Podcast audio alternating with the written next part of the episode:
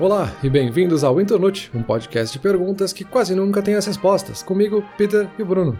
Olá, Peter, tudo bem? Peter, estamos no TikTok agora também. Olha só que beleza. Não, estamos em todas as redes sociais agora, não tem uma que escapa. A gente começou a postar uns, uns vídeos lá no, no Instagram e no TikTok com os previews dos episódios. Ficou bem interessante, videozinhos bem curtinhos, 30 segundos, falando qual que é a pergunta, do que, que a gente vai conversar. Ficou interessante, recomendo dar uma olhada lá pro pessoal. Peter, normalmente eu entro aqui com a pergunta do dia, mas hoje, novamente, quem traz a pergunta é tu. Eu tô no escuro aqui sem saber o que que é, então vai lá, qual é que é a pergunta de hoje? Legal. Antes eu queria comentar como é que eu cheguei nessa pergunta. Porque eu tava com uma outra pergunta em mente para fazer para esse episódio. Veio essa pergunta meio do nada, assim, e eu fiquei encucado com ela e. Ah, eu vou pesquisar sobre isso aqui, porque eu quero entender o que, que eu tô pensando. Mas é simples, calma, calma, calma. Tá. A pergunta é por que gostamos do que gostamos? ah, tá bem simples. O que que tu entende por essa pergunta e por que que tu gosta das coisas que tu gosta? Tá. Eu não sei se eu entendi a pergunta, mas se é o que eu meio que tô pensando que é, eu acho que é algo que eu já me perguntei várias vezes e nunca tive a decência de ir atrás, nunca tive a decência de pesquisar. Tipo assim, eu tenho algumas comidas que eu gosto e outras que eu não gosto. E tem outras pessoas que gostam daquelas comidas que eu não gosto e, e vice-versa. Por quê? Sabe? Porque a maneira pela qual a gente experimenta a comida é a mesma, que é através do paladar. E o gosto da comida, eu acredito que seja o mesmo. Tá aí uma coisa que a gente não tem como saber. Se o gosto que eu sinto quando eu como ovo é o mesmo gosto que tu sente quando come ovo, porque eu não tenho como entrar na tua cabeça para saber e tu não tem como entrar na minha. Mas deve ser o mesmo gosto, deve ser o mesmo formato, mas eu não gosto de ovo e tu gosta, ou vice-versa. E eu às vezes me pergunto por que que isso acontece. Isso eu tô falando só de paladar, mas claro que isso serve para gostos de diversas outras coisas, música, filmes, enfim. Eu não sei se é bem disso que tu tá falando ou não. É exatamente disso, sim. Envolve um pouco do que a gente gosta de comer, um pouco do que a gente gosta de ouvir, de assistir. Os termos que se usam muito é trazer essa relação entre gostos, desejos e prazeres. E é bem curioso, assim, eu quando fui pesquisar, eu até anotei aqui o que eu pensava antes da pesquisa para poder fazer essa comparação depois. E eu até achei isso depois no final da pesquisa, um pesquisador que falou exatamente a mesma coisa. Que a gente costuma achar que a gente gosta das coisas por motivos simples e achar aquela resposta de uma frase, ah, é por causa disso e ponto. E geralmente não é o caso, assim. E aí um primeiro ponto que eu achei bem interessante para começar, que o Paul Bloom da Universidade de Yale, ele fala que nós seres humanos somos por natureza essencialistas. Não interessa muito o que as coisas são, a gente quer atribuir sempre uma história por trás, assim, um motivo, uma motivação daquela coisa para ela existir.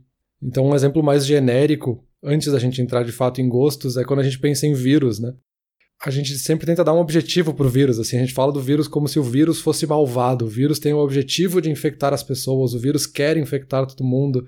O vírus por si só não é malvado. O vírus, ele é o vírus, ele existe e ele cumpre a função dele. Ele simplesmente é. Não que ele tenha um super plano por trás de como é que eu vou infectar o maior número de pessoas e por que, que eu quero infectar e dominar o mundo. Essa é uma questão bem essencialista que a gente quer criar essa história por trás, de dar um motivo para as coisas, né?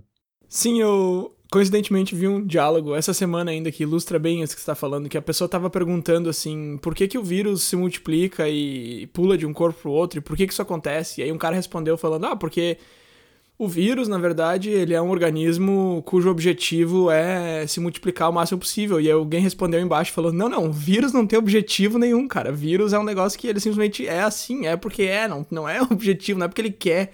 E, e, eu lembrei desse diálogo agora porque é justamente isso que está falando, assim, a gente fica tentando dar um, um, um, significado que não, que não tá ali, né?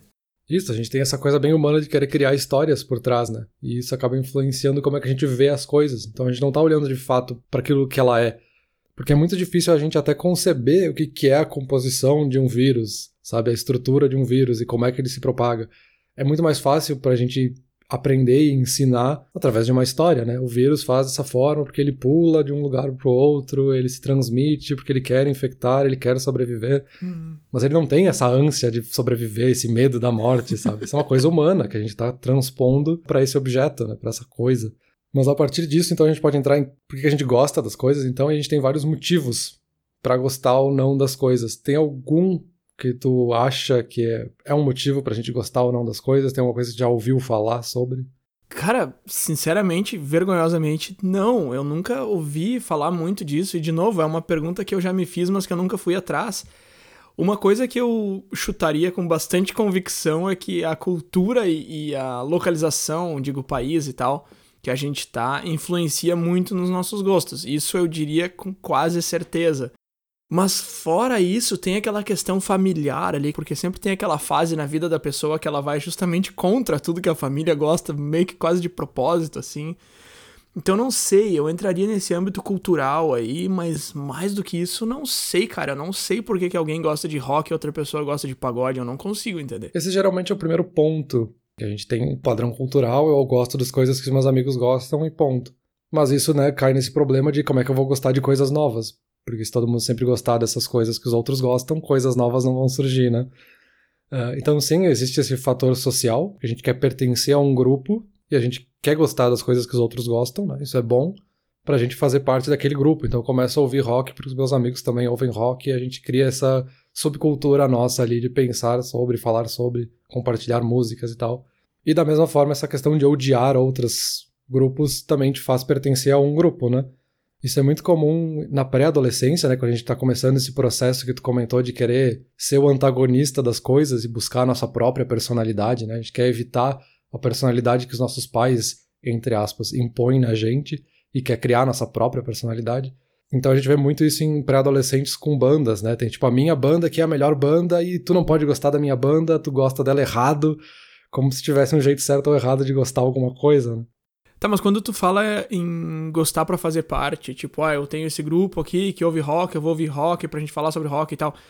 Tu tá falando de um processo do tipo, eu vou escutar isso aqui para fazer parte e isso é uma coisa que eu tô fazendo muito intencionalmente ou é uma coisa meio inconsciente que acontece e eu acabo de fato gostando daquilo por causa desse grupo?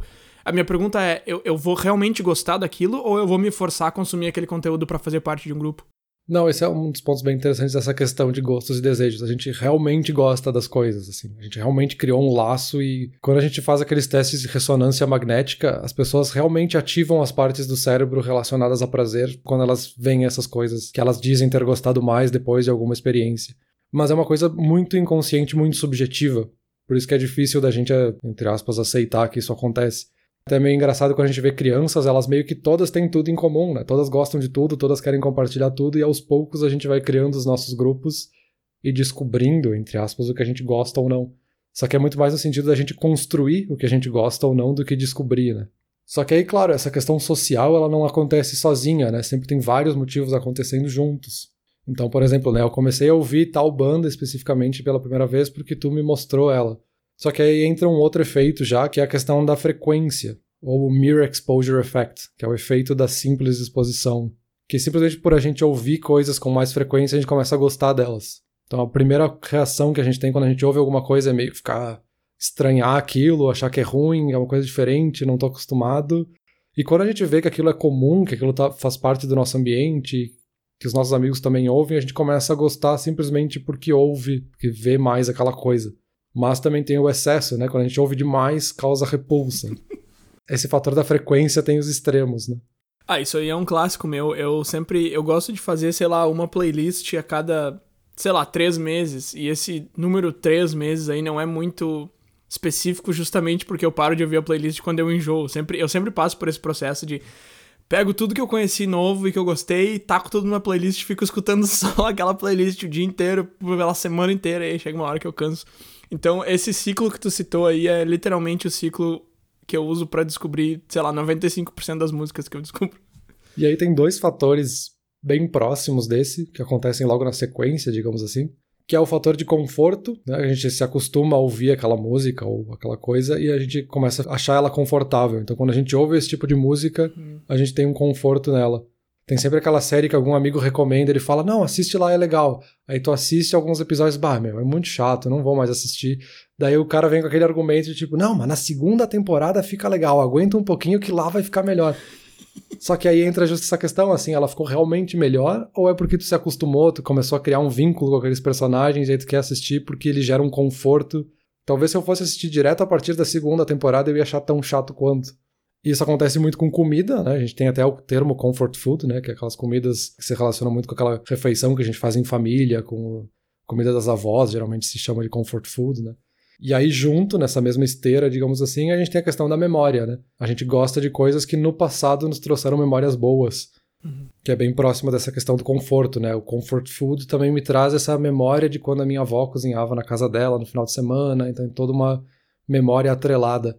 E aí uma coisa muito curiosa é que a gente tem essa questão de achar que a melhor era da música é aquela que a gente ouve na nossa juventude. E a gente tem várias pesquisas nesse sentido, assim, de pesquisar com pessoas de várias gerações diferentes perguntar qual é a melhor década da música e sempre coincide com a fase de que a pessoa tá entre 18 e 24 anos, assim. E conforme vai ficando mais velho, tu começa a querer ouvir mais aquelas músicas. Mas não é porque as músicas novas elas são chatas, é porque as músicas antigas têm todo esse conforto atrelado, tem toda essa memória positiva. Então a gente tem isso assim com todo mundo. A gente sempre acha que as músicas da nossa adolescência, da nossa primeira fase adulta, são as mais legais e as outras, ah, a música ficou insuportável hoje em dia, sabe?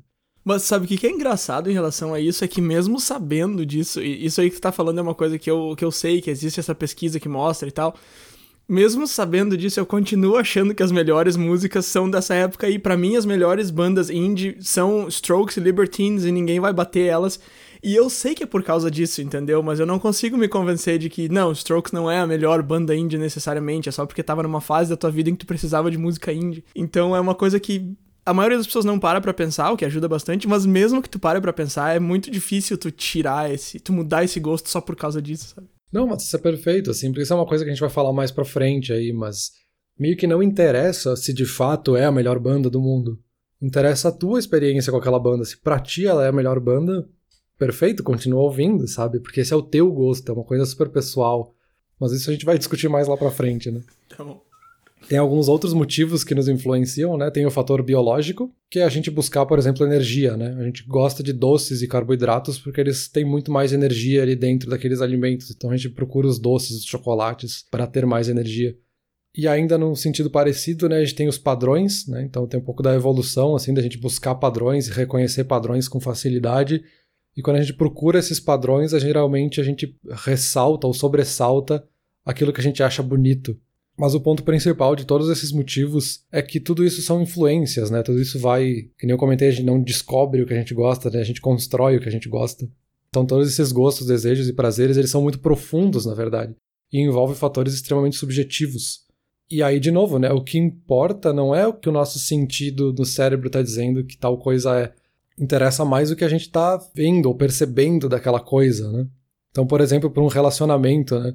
Importa muito mais se a gente acha que aquela pessoa é um homem ou uma mulher, se a gente conhece aquela pessoa, qual é a idade daquela pessoa, a altura. A gente cria toda uma história, toda uma narrativa que se encaixa na minha narrativa para aquela pessoa, do que simplesmente o fato de ser um ser humano composto por órgãos e músculos e ossos. A gente não vai nesse nível objetivo, né? A gente cria essa essência por trás. Essa ideia da gente criar uma narrativa e uma história em relação a pessoas que a gente conhece é muito curiosa porque acontece no sentido oposto também, né? Então, todo mundo que te conhece ou todo mundo que já te viu pelo menos uma vez tem uma história inteira sobre ti. Porque a gente faz isso, a gente cria uma história sobre as pessoas. Então, por exemplo, se eu trabalho com alguém com quem eu nunca conversei muito, e um dia a pessoa chega e ela fala alguma coisa que não desce bem, ou sei lá, eu entendo errado a pessoa, eu já vou criar toda uma ideia de que aquela pessoa é, é meio antipática, de que ela não deve ter muitos amigos, de que ela deve isso e aquilo, e eu já faço um monte de, de julgamentos, assim. Não que eu vou ficar pensando e matutando naquilo, mas são ideias que vão pipocando na minha cabeça que eu nem paro para pensar. Mas é um processo tão natural que para mim agora aquela pessoa é assim. A próxima vez que eu ver ela, ela é assim. E aí talvez, se ela tenha várias atitudes diferentes, ela pode começar a mudar essa imagem que eu tenho da minha cabeça.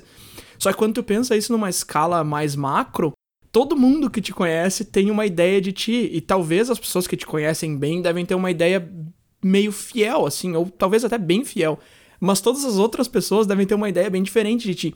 Para pra pensar nas pessoas que tu conhece, mas não conhece super bem. Tu vai ver que tu tem várias ideias meio que pré-concebidas sobre elas. Então é muito engraçado pensar e até meio assustador que deve ter centenas de Peters por aí, um na cabeça de cada pessoa que te conhece, e essas centenas de Peters são pessoas diferentes um do outro, entende? Sim, exatamente. A gente faz isso com todas as pessoas e com todas as coisas também. Que é, de novo, essa ideia da gente ser essencialista, da gente criar essas histórias, essas essências por trás. Porque muito disso a gente vai preenchendo na nossa cabeça baseado no que a gente vê, no que a gente imagina, no que a gente percebe que essa pessoa é. Mas entrando em beleza agora, Porque esse é um assunto que eu achei que era óbvio, assim, beleza. Todo mundo sabe o que é bonito e o que não é bonito. Sabe me definir o que é beleza? Definir o que é beleza.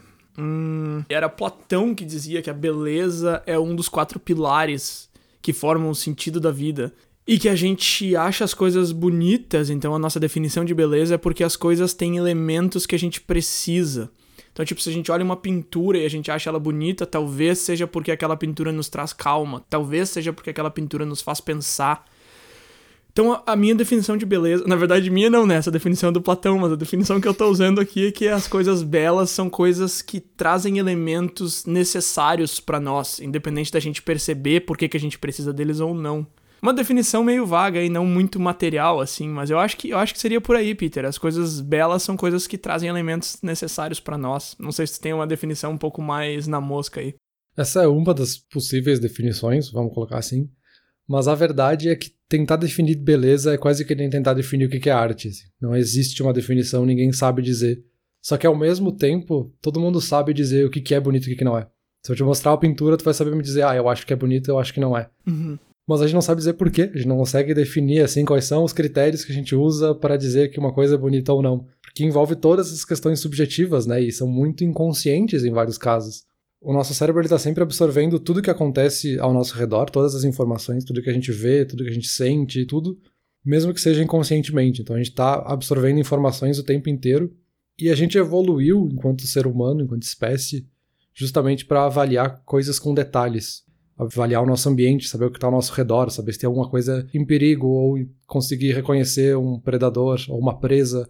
Então, com isso, a gente começa a ver nas pessoas e na arte esse próprio instinto, assim, é, um, é bem um impulso evolutivo, digamos assim, da gente, por exemplo, buscar simetria no rosto das pessoas, porque isso seria um indicador de que essa pessoa é saudável ou a gente vê outras formas no corpo de um homem ou de uma mulher, porque isso significa que essa pessoa é fértil e vai ajudar a propagar a espécie por mais tempo, assim. Uhum. Claro que a gente tem outras normas sociais mesmo, que são para definir padrões de beleza. E aí quando a gente não vê coisas bonitas, né, coisas que não são bonitas, que não têm beleza, entre aspas, elas são entediantes para o nosso cérebro, assim, é como se ela não tivesse muita informação. Isso está realmente associado com problemas cardíacos e aumento em nível de estresse e essa beleza também, do outro lado, ela melhora a nossa capacidade cognitiva. Quando a gente consome arte, quando a gente tem coisas que a gente considera bonita em casa, ou a gente ouve as músicas que a gente gosta, isso melhora a nossa capacidade cognitiva, a gente consegue fazer tarefas de uma forma melhor. Um estudo que eu achei muito interessante aqui foi com pacientes em dois hospitais diferentes, digamos assim, sendo que um dos hospitais estava com a ala toda renovada, toda bonita, com peças de arte lá naquele espaço, e nesse hospital onde as pessoas estavam num lugar bonito que trazia beleza para as pessoas que estavam ali, as pessoas precisavam de menos medicação para dor e recebiam alta em média dois dias antes. Então, ver coisas bonitas realmente influencia o nosso cérebro ao ponto de ele usar a sua capacidade de uma melhor forma, assim, ele estimula o cérebro. Pô, que interessante, cara. Eu, óbvio, não tenho nada contra a arte, pelo contrário, mas eu não sabia que tinha uma aplicação tão prática, assim. Mas agora que tu falando isso, eu fiquei pensando aqui, faz bastante sentido mesmo, só que eu não conseguia perceber essa relação tão prática e tão forte, mas eu consigo ver relações do tipo, mudei alguma coisa na minha casa e agora tô me sentindo melhor, mas eu achei que era só do tipo um senso de, ah, fiz alguma coisa, sabe? Estou me sentindo bem comigo mesmo porque fiz alguma coisa, tipo quando tu passa aspirador na sala e te sente melhor porque tá limpo. Eu não sabia que tinha esse passo a mais do tipo, ah, agora eu estou agora tem, tem coisas belas ao meu redor que estão uh, incentivando meu cérebro. Mas é, faz, faz bastante sentido. Então decoração não é só para bonito mesmo, decoração tem uso prático. Sim, realmente. E na verdade é toda uma sequência de fatores que acontecem no teu cérebro. E aí talvez por isso que tu não perceba de cara, assim, que eu vou comprar esse quadro simplesmente porque eu acho bonito e ele vai me ajudar a se sentir melhor. Então é toda uma relação que talvez tu não perceba quando tu chega só no momento de, ah, eu quis fazer aquela tarefa porque eu quis. Não porque tinha alguma coisa a ver com eu ter limpado a casa dois dias atrás, sabe? É, é, é, difícil encontrar essa relação, com certeza, mas ela existe de fato, né? Normalmente as pessoas falam que se tu tá se sentindo totalmente desmotivado, se tu não consegue fazer nada, arruma tua mesa, né? Sempre tem essa dica do tipo, ah, arruma tua mesa se tu não consegue fazer nada, se tá sem vontade de fazer nada. E não é só do tipo, ah, porque daí pelo menos tu vai estar tá fazendo alguma coisa pequena, mas é, é bem isso que tu falou, gera essa relação em cadeia que a gente acaba não percebendo depois que a gente já terminou um negócio maior, mas, mas sim, é isso aí, pode desencadear sim, com certeza. E aí a gente entra justamente nessas influências, né? Muita coisa pode influenciar a gente, né? Além daqueles motivos que a gente falou no começo, aqueles fatores, a gente tem várias coisas que nos influenciam. Tem um primeiro ponto que é a questão genética, que influencia todos os nossos sentidos. Tu comentou ali no comecinho de que, ah, eu não sei se o gosto que eu sinto de comer chocolate é o mesmo gosto que outras pessoas sentem quando comem chocolate. A questão é que sim, a gente, o gosto do chocolate é o gosto do chocolate, porque ele é uma composição química que gera aquele gosto, digamos assim.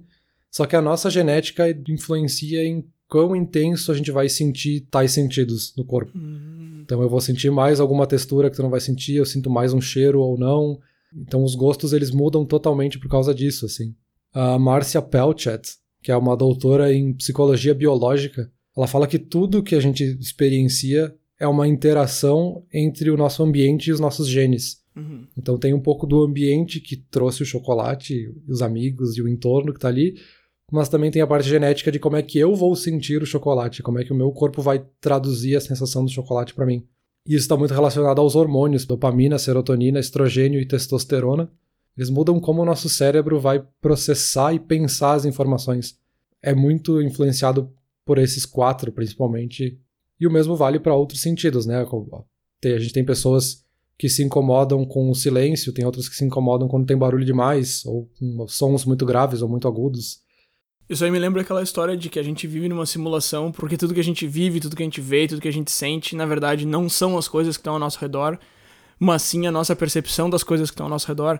Então, realmente, o silêncio em si é o mesmo para todo mundo, mas a maneira pela qual a gente percebe ele é muito diferente. E aí a gente tende a acreditar que é o silêncio que é diferente, mas na verdade o silêncio é o mesmo. Silêncio é a ausência de som e ponto, não tem diferença. Mas para mim é uma coisa, para outra pessoa é outra. Então tem essa, essa questão da percepção, né? É, a gente pode citar, por exemplo, ah, café. Eu gosto de café e tu não, por exemplo. Mas é porque eu percebo o amargor do café com menos intensidade do que tu. Uhum mas o café é exatamente o mesmo, o gosto, a composição química que está naquele café é exatamente o mesmo, mas o teu cérebro e os hormônios que tu tem, a tua genética, traduzem aquele amargor com muito mais intensidade do que eu.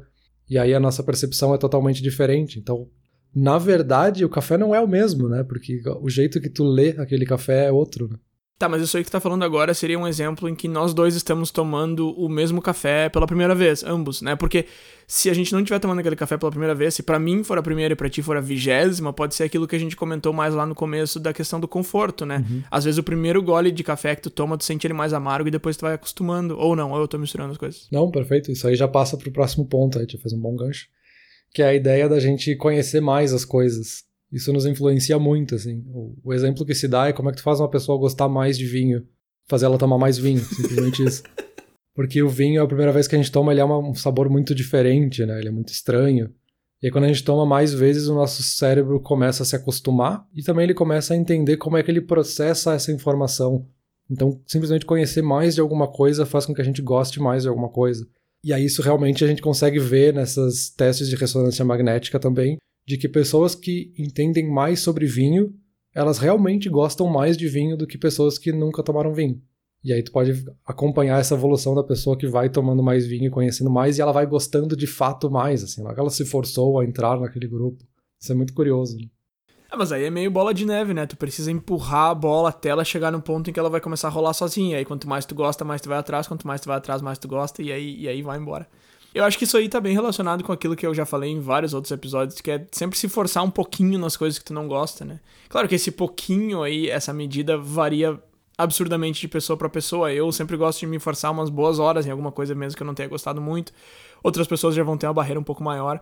Mas é que eu, eu gosto de tentar achar o ponto em que essa bola de neve vai começar a rolar sozinha. E às vezes não acha, às vezes eu tô empurrando a bola de neve e não tem uma montanha na minha frente, às vezes tem. E uma outra influência que a gente comentou é a questão da idade a gente costuma criticar as crianças, né? Porque elas não gostam de comer a maioria das coisas, elas não querem comer nada sempre. Conforme a gente fica mais velho, a gente tem mais vontade de experienciar coisas novas. E é quase um impulso evolutivo, de novo, de que as crianças elas têm essa tendência natural de desconfiar das coisas, assim. Tem também a questão de evolução do paladar, né? Quando a gente está falando de comida especificamente, mas isso vale para qualquer coisa, assim. Tem um certo receio. E quando a gente fica velho, quando a gente está adulto, a gente, entre aspas, já sabe o que é seguro ou não. Tá, eu sei que é seguro comer essa comida por mais estranha que ela seja. Sei que ela não vai me matar, sabe? Então tu aceita provar aquela coisa. E aí tu vai tendo experiências novas e aumentando o teu leque de gostos, né? Mas isso aí de ir abrindo o leque, ter mais vontade de experimentar coisas novas à medida que a gente vai envelhecendo, é só até certo ponto, né? Isso aí não, não tu não vai ficando cada vez mais aberto a, a novas experiências pro resto da vida. Eu acho que chega uma parte na vida que tu fala, tá, chega de experimentar coisa, eu quero as coisas que me dão conforto e, e deu. É, porque aí entra a questão da experiência, né? Tu talvez experimente mais coisas dentro de um campo que tu já conhece. Uhum. Então, vamos supor que hoje tu goste um pouco de vinho, pra gente ficar nesse mesmo exemplo. Uhum.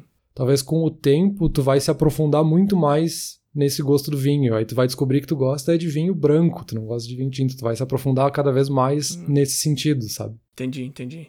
Então, ah, então é por isso que as pessoas, quanto mais velhas, mais chatas elas são com os gostos delas. Não é porque elas gostam de menos coisas, é porque elas já descobriram as coisas que elas gostam muito mais. É, Elas já entraram num nível de detalhe tão profundo das coisas que elas gostam, que aí quando ela olha pra uma pessoa que tá num nível mais raso, digamos assim, parece que aquela pessoa não gosta, ou tá fingindo que gosta. Ela gosta tanto quanto, mas ela não tem esse conhecimento por trás pra poder demonstrar isso da mesma forma que uma pessoa que consome há anos, né? Tá, entendi. Então, se eu falar que eu não quero tomar vinho, não é porque eu tô sendo chato, é porque eu já experimentei as coisas e eu já descobri que o que eu gosto mesmo é a cerveja IPA produzida não sei onde. Mas eu até tomo vinho se for o caso, mas é porque eu já aprofundei os meus gostos mais do que alguém mais jovem, por exemplo. Eu tô só pensando em voz alta aqui, eu achei interessante essa ideia de que as pessoas que são chatas com os gostos, na verdade não são chatas com gostos, com os gostos, elas só se conhecem melhor do que as outras pessoas se conhecem. Exato. E já que a gente entrou na questão do vinho, o vinho às vezes está associado um pouco a status social, né? Essa é justamente uma das influências, né? A gente buscar status nas coisas. E aqui eu tô falando de status não fazendo um juízo de valor, assim, porque é normal a gente achar que status é simplesmente a pessoa querer ser snob e ela acha que é melhor porque ela tem esse status. É uma coisa extremamente social, assim, da gente querer ganhar capital social. Então eu quero ter coisas que me dão status dentro daquele grupo, por mais que não sejam necessariamente comprar um Rolex de ouro, sabe? E aí, justamente, a gente pode fazer testes para isso e a gente consegue dizer com certeza de que as pessoas realmente gostam mais de um Rolex original do que um Rolex pirata. Porque ele, a gente realmente associa um valor maior para ele, assim, a gente tem um valor de status grande para ele. E aí, claro, tu pode me dizer, ah, mas isso não tem valor de verdade. Ok, mas até aí nada tem valor de verdade, né? Nem o ouro em si tem um valor intrínseco, é um valor social que a gente atribuiu pro ouro. Sim, sim, nada tem valor intrínseco. O valor é o valor que a gente dá para as coisas como pessoa, como sociedade, com certeza. É, e aí isso se relaciona também com a questão da história que a gente falou lá no começo, né? Esse status que a gente dá também é a essência que a gente dá para as coisas. Um Rolex original, ele tem toda uma história por trás. Eu não tô comprando o Rolex, eu tô comprando a história do Rolex, né? Eu tô comprando a história desse relógio que foi construído de tal forma pela empresa tal, com os processos tais, que vai me submeter esse valor social, esse status. E aí por isso que realmente o Rolex pirata não tem o mesmo valor, porque não é a mesma coisa, ele não tem a mesma história. Por mais que ele seja visualmente igual, que seja feito dos mesmos materiais, não é o Rolex, né? ele é outra coisa. Isso é uma coisa super curiosa que aparece muito quando a gente está falando de arte, né? Por que, que eu vou comprar um quadro de arte original do artista se eu consigo ter uma cópia tão boa ou às vezes até melhor do que o original? Porque o original tem toda essa história. A gente quer a essência da coisa, a gente quer a origem, essa história, essa narrativa.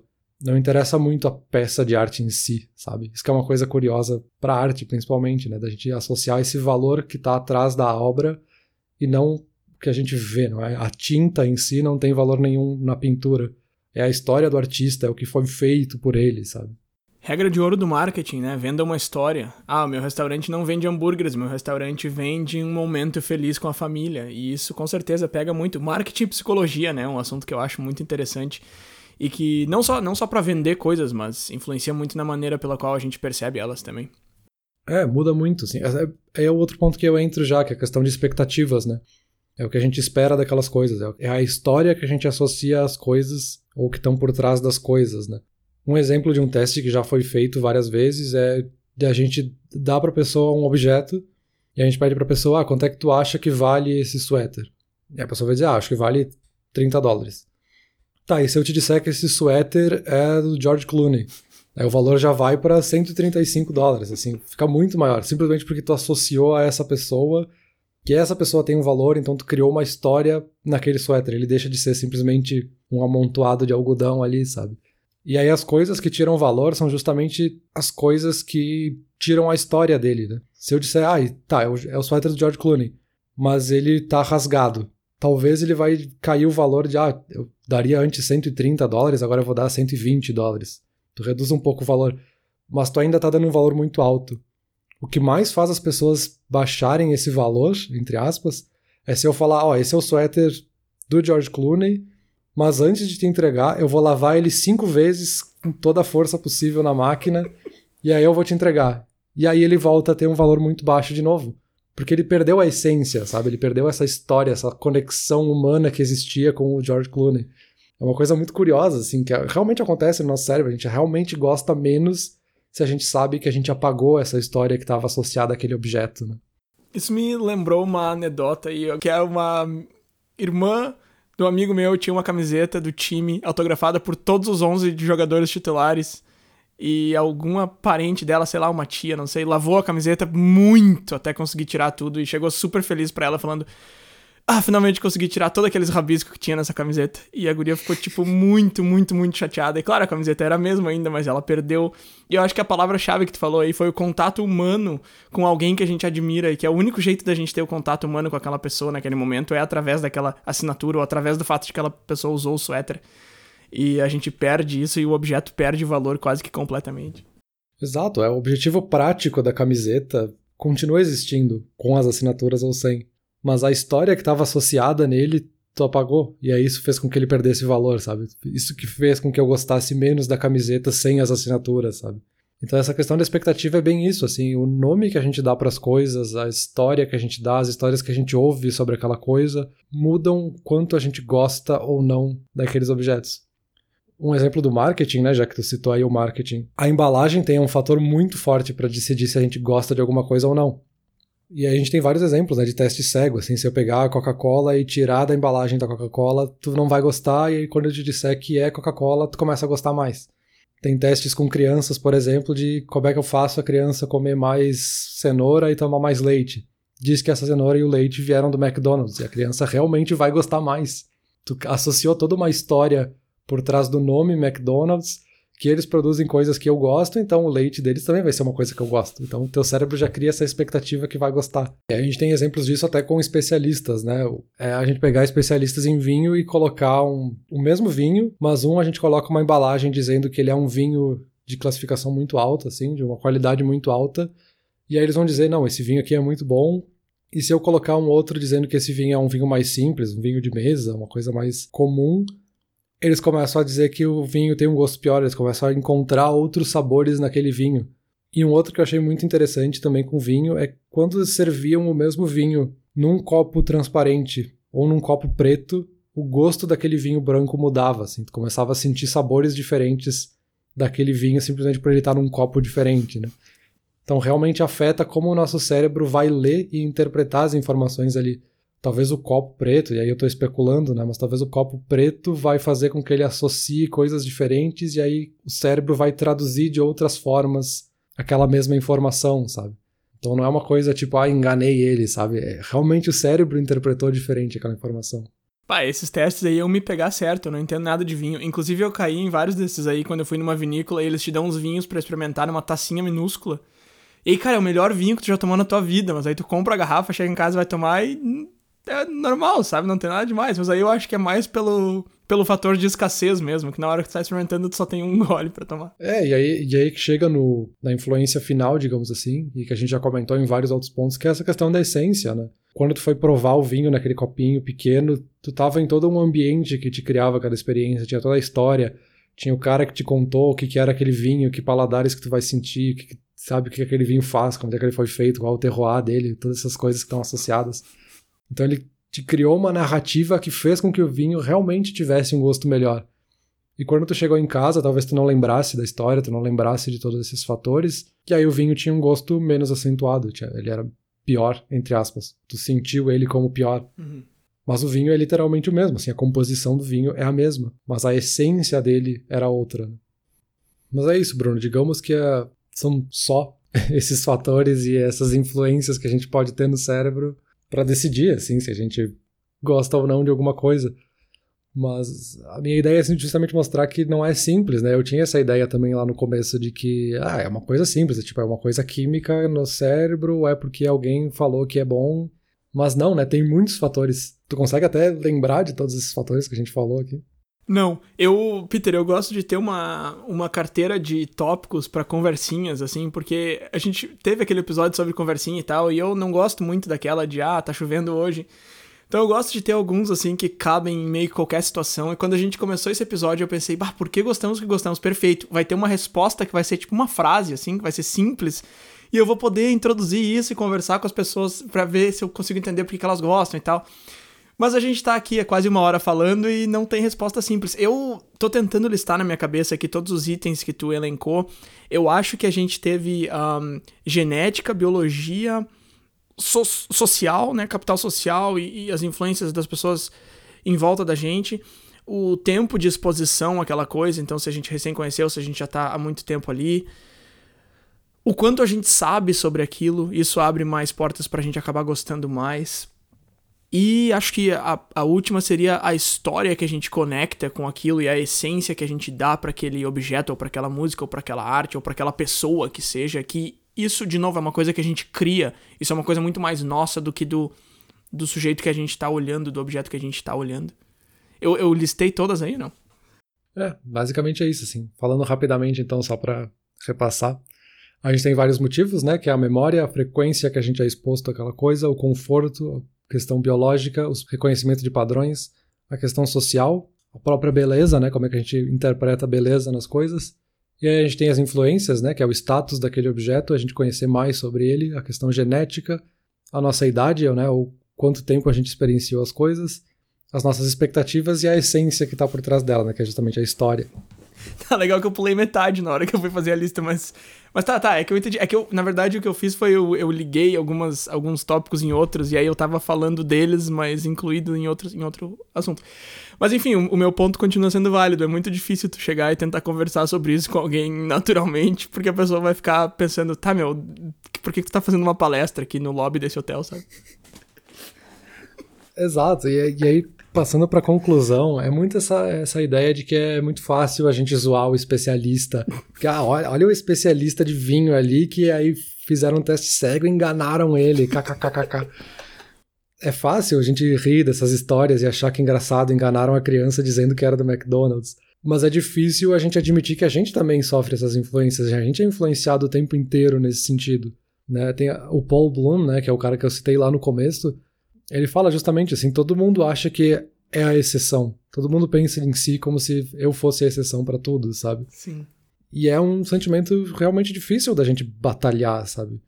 Até essa semana, por coincidência, eu descobri que existe uma palavra em inglês que se chama sonder, que é um neologismo, né? Mas é justamente para definir o sentimento da gente perceber que todo mundo ao nosso redor, todos os estranhos que passam na gente na rua, também têm vidas tão complexas quanto as nossas.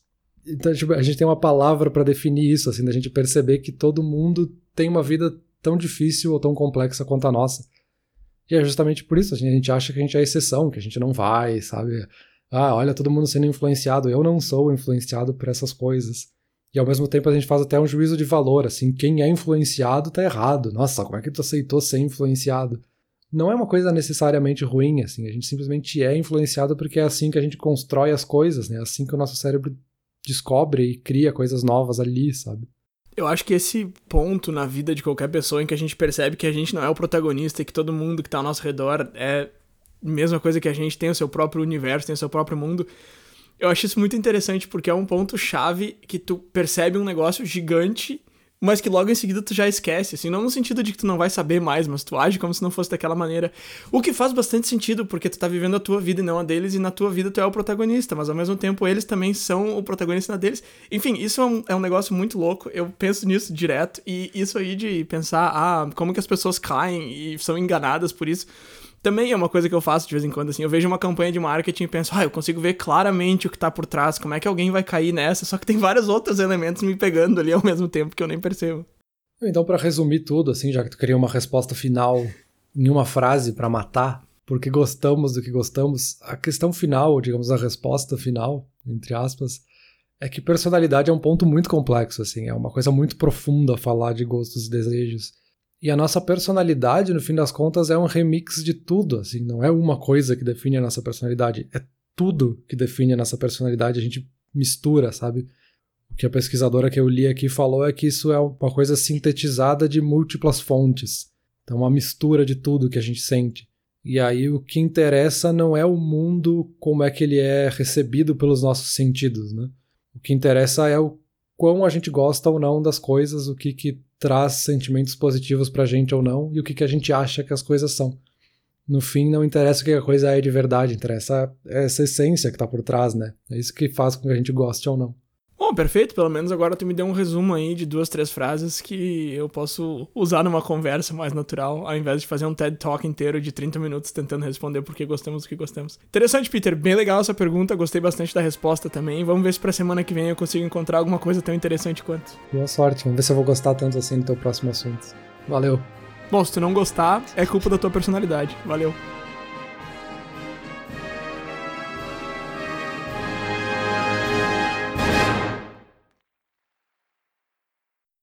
Olá ouvinte! Se você gosta do Inturnute, não deixe de compartilhar nas redes sociais, e de seguir no Spotify, ou no seu aplicativo de podcasts favorito. E se você quiser compartilhar a sua resposta para a pergunta da semana, é só enviar uma mensagem. Muito obrigado, e até o próximo episódio.